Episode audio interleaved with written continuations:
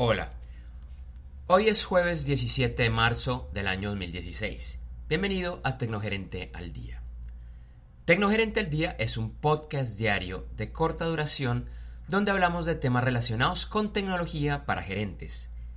Queremos de una forma breve que gerentes, presidentes y en general la alta y la media gerencia de todo tipo de empresas se lleven información de alto valor para sus labores empresariales y su vida personal.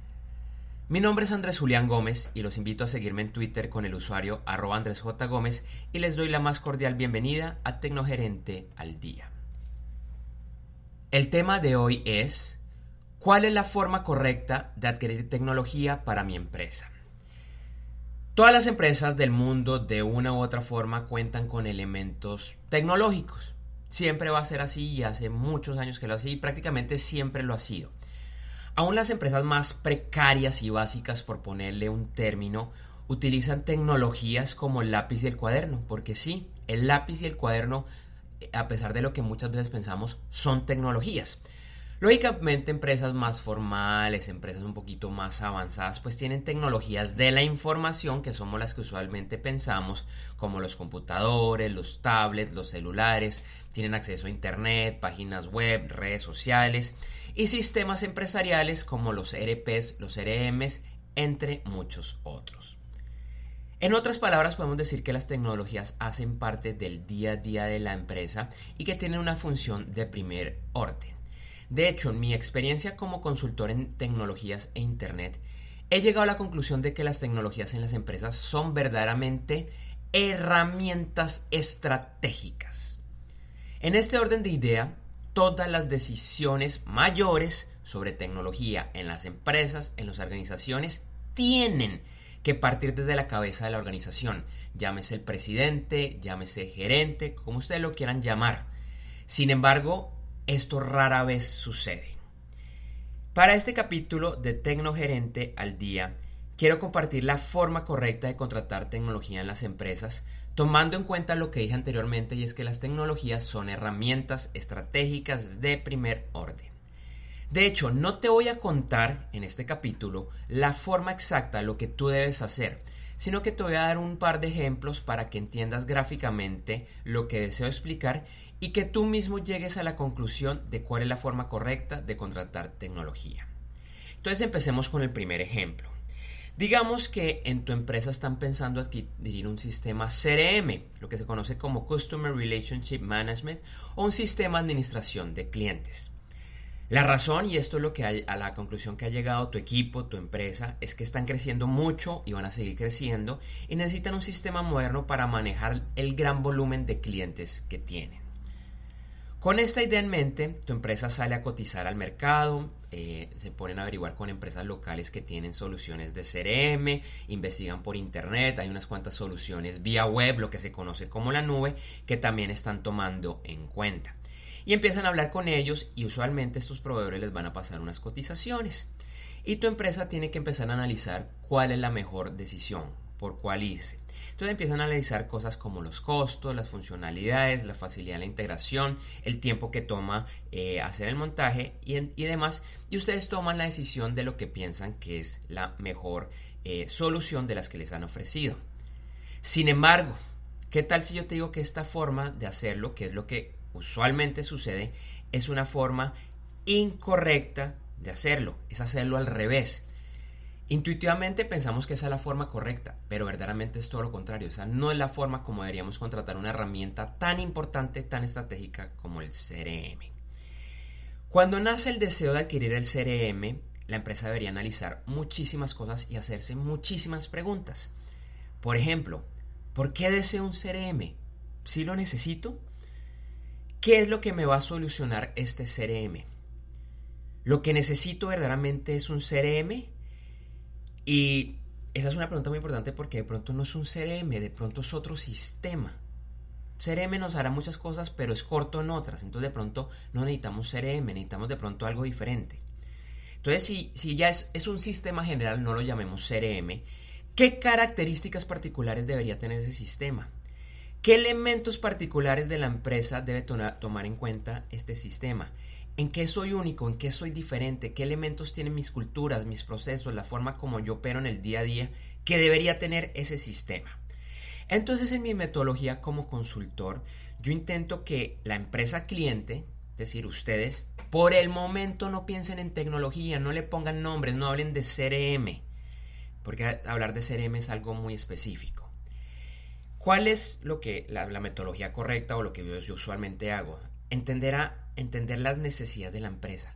¿Cuál es el tema? Entonces, por ejemplo, yo encuentro cosas como es que tenemos una lista de clientes y lo llevamos en una, en una hoja de cálculo de Excel y ya es inmanejable porque son demasiados clientes. Adicionalmente tenemos otro sistema, estamos sobre tecnologías X, por ejemplo, tecnologías Microsoft, eh, queremos hacer rastreo de los clientes, es decir, hacer como las necesidades de lo que se requiere y entender hacia dónde es que yo debo eh, llevar esa tecnología. Entonces, nuevamente, por ahora no estoy hablando de CRM, simplemente estoy haciendo un, un análisis, digamos, lo que introspectivo de, mi organización y de lo que verdaderamente analizo. Puede que después de un tiempo, porque este análisis va a tomar varios meses, incluso a veces toma años, digo, oiga, sí, verdaderamente lo que necesito es un CRM pero ya voy a poder decir lo siguiente, y es que no necesito un CRM más. Ya no puedo salir a cotizar, llamémoslo a la loca, las soluciones de CRM, sino que tengo ciertas características. Ahora sí salgo al mercado a preguntar quién me puede proveer esta solución.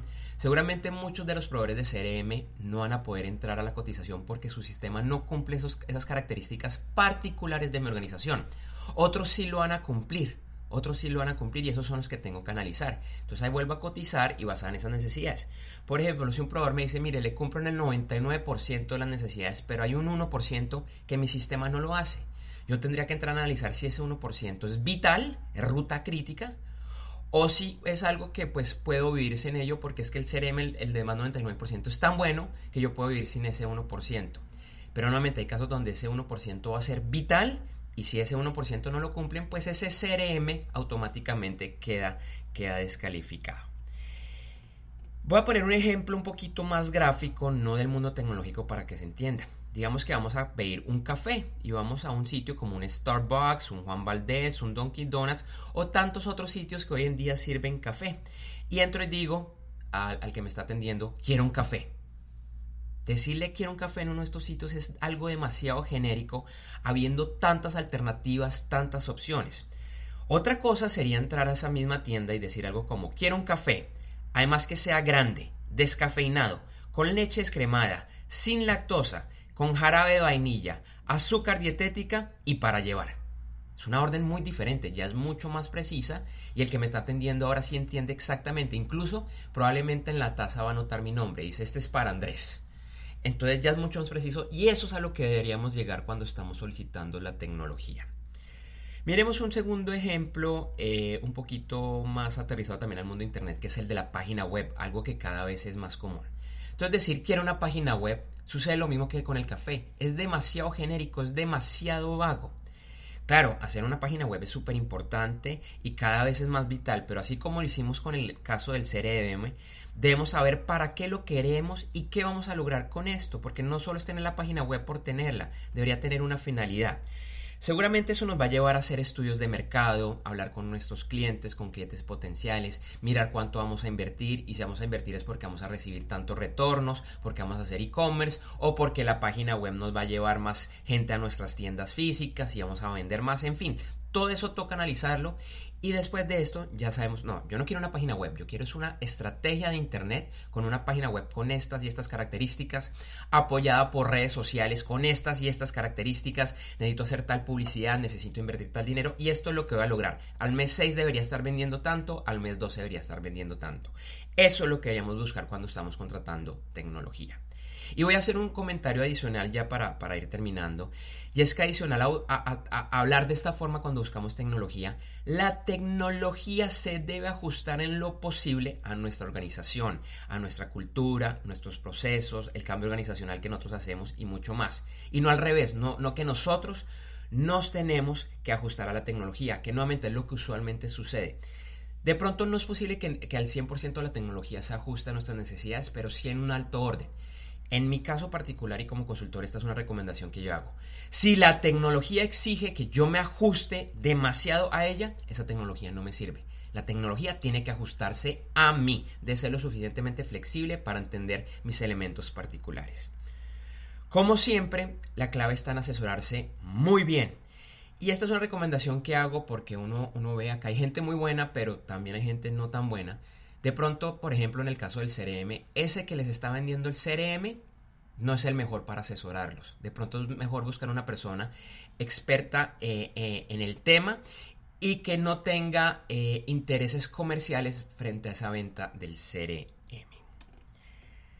Les agradecemos por escucharnos el día de hoy. Recuerde que en www.tecnogerente.com hay más podcasts y videoblogs con temas relacionados. Ahora podrá, escuchar y suscribirse a Tecnogerente al Día en la tienda iTunes de Apple.